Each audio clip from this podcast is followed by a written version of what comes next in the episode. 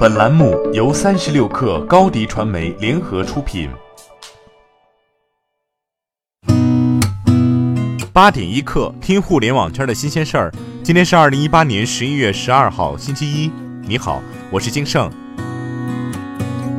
天猫双十一今天凌晨结束。回顾一下战绩，天猫双十一短短二十一秒，总成交额突破十亿元，总成交额超一百亿元用时两分零五秒。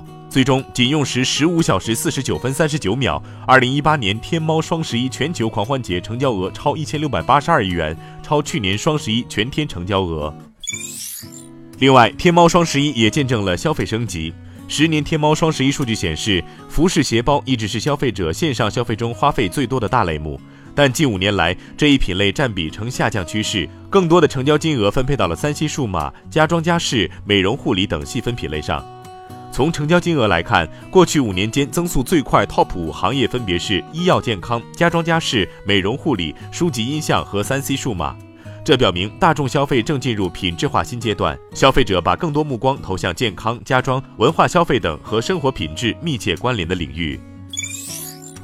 三六零安全大脑发布的二零一八年双十一网购生态安全报告显示。近一个月内，活跃的虚假仿冒主流购物 App 的数据接近四千个，这些 App 覆盖超三十万移动设备。其中被仿冒最多的购物 App 为手机淘宝，数量达到一千一百四十八个；其次是拼多多，达到六百三十九个。天猫、京东、美团、唯品会、苏宁易购等购物平台都在被仿冒的前十名。大家在网上购物时一定要提高警惕。京东双十一全球好物节期间，首家京东 X 未来餐厅在天津正式开业。在 X 未来餐厅内，点餐、配菜、炒菜、传菜、结算等环节都由机器人完成。目前共四十多道菜品可供选择。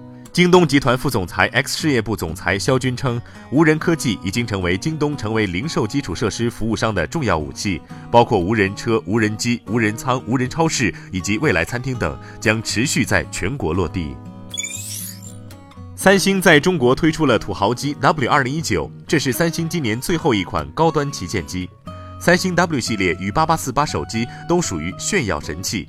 W 二零一九售价高达一万八千九百九十九元，目标人群并不是年轻人，而是事业有成的老板们。因此，不同于常见的智能机发布会，W 二零一九发布会把重点放在如何展现手机的尊贵感。著名钢琴家马克西姆·莫尔维查的钢琴曲点燃开场，随后还有三十个时尚模特走秀，戴玉强等高音歌唱家的表演。对于目标人群来说，配置高低倒在其次。W 系列也不以配置见长，全场对手机的配置、性能只有不到十分钟的介绍。两大科技巨头亚马逊和苹果达成了一项新协议：iPhone XR 和 XS 系列、iPad Pro 和第四代苹果手表等今年刚推出的最新产品，将由苹果在亚马逊官网直销，未来几周会上线美国、英国、法国等全球电商平台。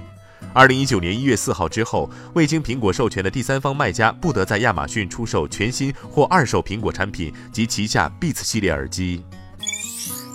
微软在 X 零一八上正式宣布收购黑曜石工作室以及 Inexcel Entertainment，为自己的工作室阵容再次增添了有生力量。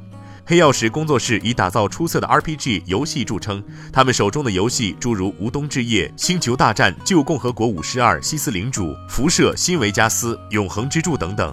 Inexcel Entertainment 也是一家优秀的 RPG 游戏工作室，代表作品为《废土二》。八点一刻，今日言论。近日，科幻作家刘慈欣在2018年 IDG 资本思想会上被问及人工智能是否会威胁到人类时，刘慈欣表示，目前的人工智能水平距离电影中的强人工智能还有不少的差距。现在的人工智能，前面有多少智能，后面就有多少人工。刘慈欣也谈到了他认为的真正的智能，真正的智能是什么？这个机器能通过图灵测试，但假装通过不了。AlphaGo 赢不了柯洁，恼羞成怒，拿起棋盘往柯洁脑袋上砸，这才是真正的人工智能。好，今天咱们就先聊到这儿，更多精彩内容就在三十六个 App 音频频道。责编：彦东，我是金盛，八点一刻，咱们明天见。